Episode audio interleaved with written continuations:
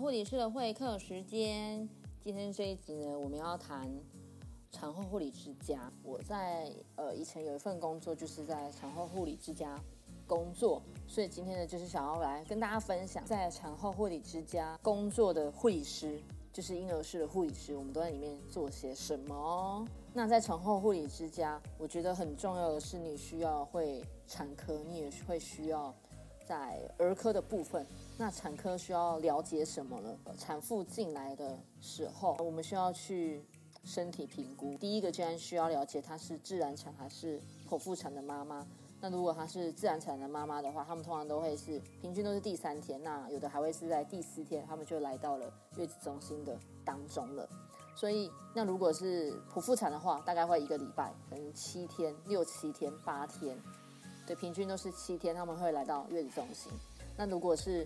自然产的妈妈的话，首先就是要评估妈妈的恶露。讲到恶露这件事情，我觉得很有趣的是，我以前就是还在当学生的时候，然后去实习评估恶露，然后我就想说，因为通常评估我们都是会亲力亲为的，你就要去摸啊，然后或者是去听。那我就想说，恶露，难道我要去叫妈妈说，哎，你把你的那个配的留下来，然后我看一下吗？嗯，这样不是很奇怪吗？可是后来慢慢的了解说，哦，身体评估有时候不太方便的时候，也是需要用问的，就说可以问妈妈说，哎，你现在的恶露的量大概是量有多少？那这个量有多少，是因为呃，我们需要具体化。所以就要去问说，那你的恶露量大概在你的 pad 上面的分布大概有多少？可能是一整片，或者是二分之一，或者是一点点三分之一。评估这个量。第二是还要评估颜色，因为刚开始的颜色都会是比较红的，然后慢慢的变暗红色、褐色、淡咖啡色，慢慢的变很淡很淡，大概可能淡黄色，然后慢慢的没有这个样子。那如果是自然产妈妈的话，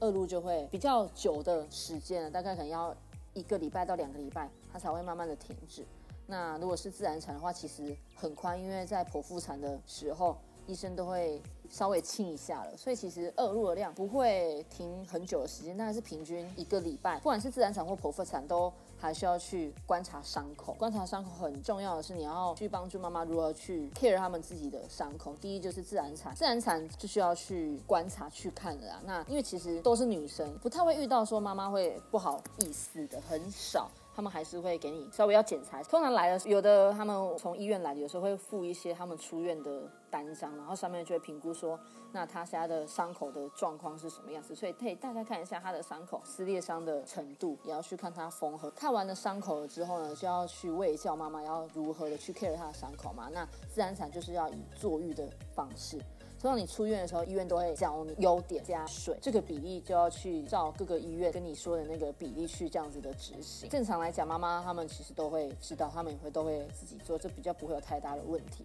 自然产妈妈，因为他们的会阴的伤口比较透嘛，所以还要附一个游泳圈给他们做，给他们当放在这上面的垫子。他们其实坐的时候都会比较舒服，就很多妈妈说垫子根本就是一个非常非常好的一个设计，他们超爱这个东西的。然后第二就是剖腹产的伤口，我们就会帮他们换药啦。对，这边因为基本上你躺着，你要自己换，其实也比较困难。护理师还要帮妈妈换药，有的妈妈他们医院出院的时候，他们会有自己换药的东西。那如果没有的话，当然就是护理之家自己提供，然后帮妈妈换药这样子。对我觉得这部分是比较没有太大的问题。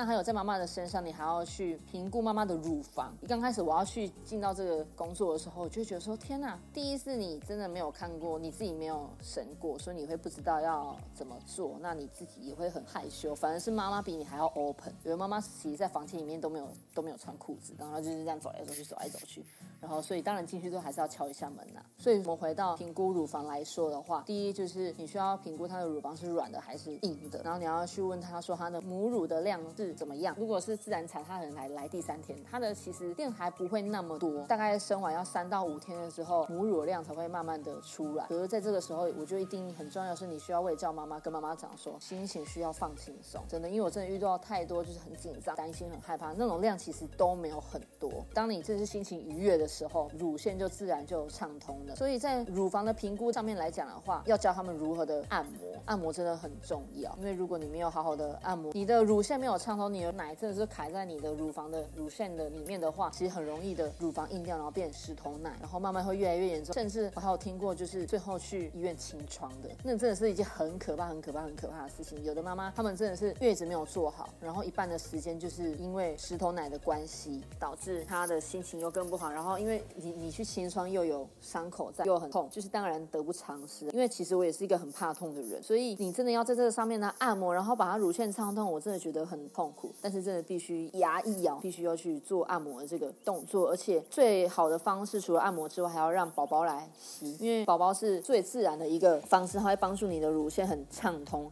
而且它也帮助你的子宫会收缩，对于子宫来讲也是一个很好的修复。所以，我们除了评估乳房之外，还要去评估子宫到底有没有回到正常的位置当中了。因为在你生产完去到月子中心的时候，其实子宫你还可以还是可以摸得到的。子宫的时候生完的大小大概像一颗梨子的大小这个样子，而且就是生完的时候啊，因为现在当然你你是摸不到，因为现在是藏进去里面的，所以你在下腹摸的时候会摸到圆弧状的感觉，软的或硬的也是摸得出来，因为软。就是真的是软的，硬的你就可以摸到像一颗球球状的东西在那里的感觉。所以除了乳房是要畅通之外，就是乳房要软的，但是你的子宫必须要是硬的的状态，就代表你的子宫有在好好的恢复。除了按乳房之外，也其实是要按摩子宫的。有一些细节的部分，我觉得可以留到之后，我会请我的学妹来到我们的节目的当中，再做更详细的解说。今天就是有一个稍微的概念而已。除了妈妈的部分之外，在接下来就是婴儿的部分的话，你说。简单嘛，其实也不简单，因为它就是一个刚生出来的小宝宝，他所有的感官、视觉、听觉、嗅觉、味觉，他都还在学习的当中。所以其实对妈妈来讲，他们最 care 的就是宝宝他今天喝了多少。你要去回报妈妈，宝宝每天都会洗澡，你要去帮宝宝量体重、量身高。他们其实很 care 宝宝到底有没有长大嘛，所以体重、身高是很重要的。还有尿尿，我们每次换尿都要登记，还有宝宝的大便、大便的颜色、大便的量。还有一个很重要的就是脐带，小朋友的脐带到底掉了。没有，那掉了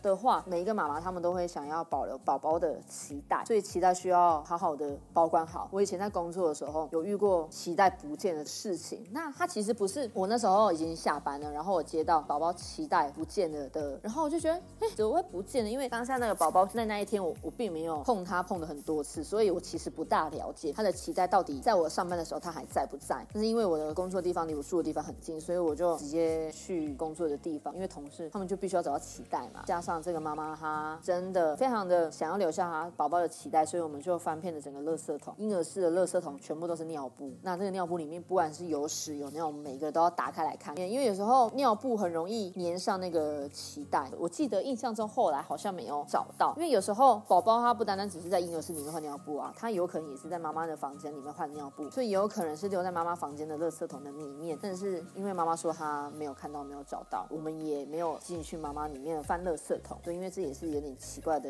事情。但后来我印象中好像是赔钱吧，因为你也没办法解决这件事情。宝宝的部分大概是这个样子，而且也会有每周一次的产科医师跟儿科医师来看妈妈跟宝宝的状态。因为现在月子中心实在太普遍了，而且其实竞争都很大。但我觉得在选择的上面，就是可以多多的去询问住过的人。我听到大概都是第一就是选择离爸爸工作比较近的地方，不然就是离自己。住的比较近的地方，因为有的还有大宝在的话，可能大宝会在家里面，其他的家人照顾。如果大宝还要来到月子中心的话，距离比较近就会比较方便，就是有可能是离自己的娘家比较近的地方。对，通常都是这样子的选择。再来可能就是会看评价，但我觉得评价来讲的话，当然它是一个值得参考的啦。我觉得以现在月子中心来讲的话，真的是开越久的，当然它的设备就会比较旧，那有可能它就因此在这上面有一点的打折，它不会收的那么贵。那有些它是刚新开的，那它收的费用就会比较高。那我觉得就是看你自己想要住的品质是什么样子。今天大概就是初级婴儿室护理师都在做些什么。最后，如果你有关于婴儿室护理师月子中心上面的问题的话，都可以来私讯我哦。我们今天节目就到这里结束啦，拜拜。